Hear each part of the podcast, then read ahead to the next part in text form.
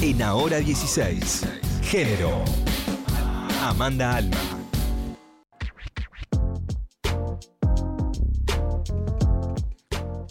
Cinco para las 5, como escuchaban, recibimos a nuestra querida compañera Amanda Alma en el aire de hora 16. Amanda, bienvenida. ¿Cómo no va la encontrábamos eso? y de golpe le dijimos Sí. hay facturas Se y te- a- no se te- apersonó, Bajé. Se teletransportó, o sea, no Hay la vi que- entrar por la puerta. De golpe No, emergió. bueno. Hay que recordar que ella el viernes pasado trajo bombones para todos. Sí, Esa. Ah, totalmente. es verdad, trajo Totalmente. Es verdad. Pero hoy les traigo para cosas para ver en la tele. Ah. ¿Qué les Ah, parece? bueno. Sí, me encanta. Viernes. Nos encanta. Ahora hay dos eh, producciones sobre la misma situación. Se trata de un caso, acá lo comentábamos con Flora y justamente mm, lo recordaba, es el asesinato de una joven en España en los 90, finales de los 90. Un caso que allá fue muy, muy, muy importante, con mucha resonancia, de Rocío Wanikoff, W-A-N-N-I. N-K-H-O-F, Wanikoff. Sí. Se busca enseguida. Googlealo porque. Pones Wani Sí, y enseguida sí. te aparece. Es como fácil también para recordar porque enseguida aparece. Bueno, es un asesinato, un crimen horrible, un femicidio. Todavía la figura del femicidio no estaba tan instalada en el mundo, pero sí los as- asesinatos de mujeres, que eso sabemos que es una constante. Eh, la situación sucede, el hecho sucede en un pueblo muy pequeñito, ahí por las Canarias, en una zona de playa. Una piba de 18 años eh, desaparece, aparece su cuerpo asesinado y la prensa nacional de España no tiene mejor cosa que hacer que agarrar a un perejil, en este caso una perejila, e ir con toda la, la ametralladora mediática. Ujú. Resulta ser que la persona que está condenada mediáticamente y también perseguida por la policía y por la justicia es una tortillera, una señora lesbiana de 60 años, que era la novia durante mucho tiempo Había sido novia de la madre de esta chica, de esta joven Rocío, que mm, fue brutalmente asesinada. O sea, la, perdón, la ex pareja de la madre es la que agarran como. Exacto, chivo ni siquiera estuvo en la zona. La señora era una mm, tortillera que en esa época, en los 90, tampoco estaba tan bien visto que una señora de 60 tuviera un romance con otra señora. Y había también ahí una cuestión un poco de clase, una torta un poco con un poco más de plata, que tenía mm, estudios universitarios, va a un pueblo, se termina instalando ahí, hace un proyecto turístico, se enamora de una señora que era un poco la mm, que le hacía las cosas en la casa, bueno, adopta a las hijas, toda una historia familiar que medio clande, porque eran los 90, Claro. pero bueno, nadie sospechaba mucho ni nada. La historia es que eh, Netflix ahora y HBO repone la historia de este caso, porque además fue muy importante, porque fue un chivo expiatorio, era cómo se criminaliza a la lesbiana, que la única pista que tenían para acusarla era la colilla de un cigarrillo. No, Algo bueno. parecido, ¿se acuerdan que a Marian Gómez la metieron presa Mm. por estar fumando en el subte?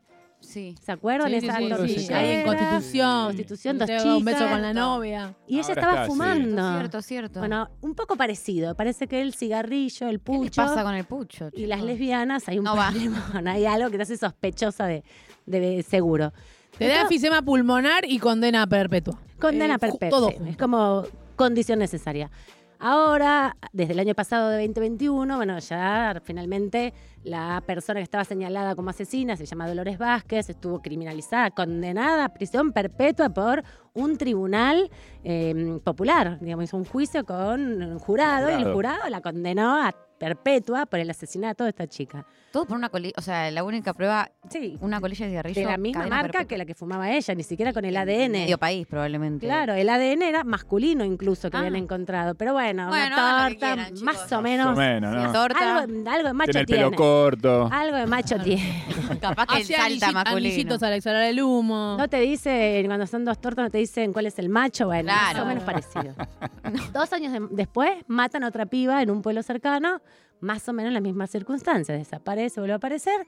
Dolores Vázquez estaba presa. ¿A quién acusan ahora?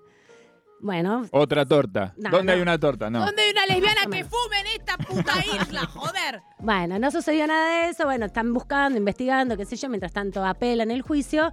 Finalmente descubren, reconocen a un chavo que se llama, acá tengo el nombre, Inglés. Tony King, que la mujer lo denuncia por violencia de género, termina cruzando ADN.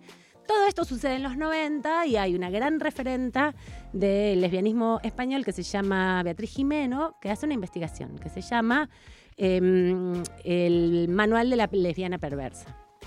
Ese manual lo que hace es describir cómo ha sido la operatoria de eh, monstruosidad de las lesbianas, de cómo la prensa todo el tiempo hablaba y decía, no, porque esto es típico de las lesbianas. las Hay una cosa muy así". fuerte de los medios de comunicación ahí en el Exacto, mensaje, ¿no? Hay algo- exactamente. Sensación ya, aparte que si este hombre no, es espantoso que haya habido otro femicidio, pero si este hombre no cometía este segundo, no se esclarecía el primero, que igual no, no es que me esté alegrando porque haya otro asesinato, por supuesto, pero digo, eso hizo que pudieran at- atar cabos. Exactamente, y todo eso también lleva a la conclusión que 20 años después las empresas ahora de comunicación te- intentan reparar de alguna forma, porque el daño permanente que le han hecho a esta señora, porque estaba en cadena nacional, así como el bulineo permanente de los medios Sí. de Y comunicación. en una época en donde o sea, no había redes sociales, ¿no? Lo que había era la televisión, ¿no? Y estar en la televisión permanentemente era estar en el ojo de la tormenta, eh, mucho más que ahora, ¿no? Muchísimo más. Y un crimen sexual, ¿no? Y cómo también la criminalización de la sexualidad aparece como un condimento necesario para la, criminalización. Les recomiendo que vean los documentales. También hay una ficción que estuvo eh, el año pasado en Netflix, ahora ya la bajaron, pero se puede buscar por la televisión española. Hay una serie que tiene tres o cuatro capítulos que cuenta todo el crimen y se basa principalmente en esta investigación que hizo Beatriz Jimeno, que es muy importante, porque ella agarró como cualquier licenciado en comunicación que le mandan a hacer eh, un trabajo de la facultad, algún estudiante sobre comparar pu- publicidades. Ella analiza el diario El País y La Vanguardia, que son dos de los principales diarios españoles, y cómo trataron el caso. Y sobre todo hace una mirada El país es más facho, la vanguardia de Cataluña es un poco más progre. Sí, pero son igual de fachos. Al final Sí, de sí. cuentas, eso es lo que demuestran con los casos policiales, que la estigmatización y, y la- los prejuicios están a la orden del día.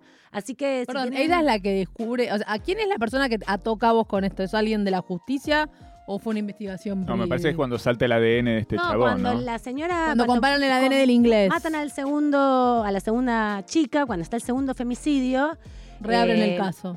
Empiezan a investigar, empiezan a investigar, empieza a resonar de nuevo la relación con lo de Rocío Una Guanicó. similitud muy grande en el método. cosa tan parecida al final, estos crímenes, no sé qué.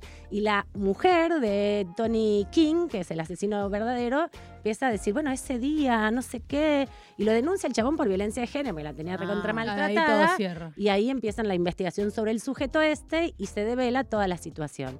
El caso es como de manual, cómo funciona pésimo la justicia, primero. Sí. Y segundo, cómo les chupa un huevo la investigación de los femicidios, cómo son tan desprolijos en la investigación del femicidio y lo único que buscan, en definitiva, es hacer un como si. Lo interesante que tiene este caso en particular, que tiene muchas similitudes a otros de Argentina, que nadie ha hecho todavía ese trabajo de investigación, digamos, de entrecruzamiento de información entre los medios y el caso judicial, pero hay mucho, si vos lo ves, empezás a leer sobre el caso o ves lo- los documentales que están ahí como en las plataformas, en HBO está la voz de Dolores Vázquez, que es la víctima, digamos, de, de la injusticia, que 20 años después cuenta lo que pasó y todo lo que vivió. ¿no? Cómo Ah, la bueno. afectó a su vida, porque se quedó sin laburo, no puede andar por la calle porque la gente todavía le insulta. O Presa un montón de tiempo. Presa un montón de tiempo, no le pagaron un mango, le destruyeron la vida y le destruyeron la familia, porque la familia de Rocío Warikoff sigue insistiendo en que es ella, porque es la única forma de justificar que la metió presa porque era una tortillera, en definitiva, ¿no? Entonces, como todavía está en las plataformas, me parecía que estaba bueno para pasar un fin de semana un poco depresivo. Perdón, y la, la madre, la madre de la chica asesinada, que es su expareja, ¿qué alega? No, la recontra criminaliza. Dice que Ah, ella, la asesina es ella, que para ella Ah. nadie le va a sacar aún hoy, en el, justamente en el testimonio de HBO, donde está eh, el- la entrevista a Dolores Vázquez, dice la madre de Rocío, no me importa lo que diga la justicia, no me importa lo que diga ella, para mí la mató ella.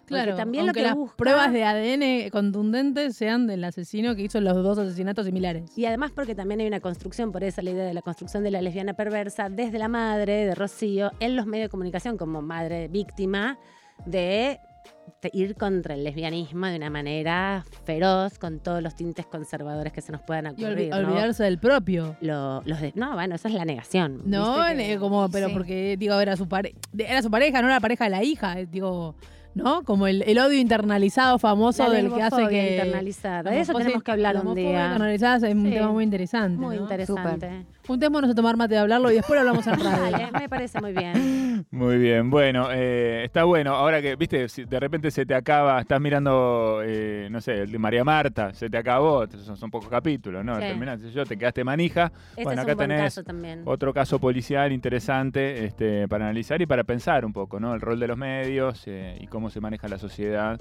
Y cómo la homofobia se puede ¿no? manifestar eh, ya yendo más allá de, de una cuestión de, no sé, de una agresión verbal, a directamente armar todo un caso y diciendo esta persona es asesina por su orientación sexual, aunque ni siquiera se ha estado en el lugar de los hechos. ¿no? Totalmente. Bueno, Amanda, qué placer una vez más tenerte con nosotros. Muchísimas gracias y volvemos a encontrarnos la semana Sí, que llévate viene. una factura, manda. Me llevo, me llevo hasta dulce de leche. Muy bien, son todas para vos. Ahí está, Amanda Alma con nosotros del área de género de Radio Nacional. Eddie Babenco, Flor Alcorta, María Stanraiver. Ahora. Ahora 16.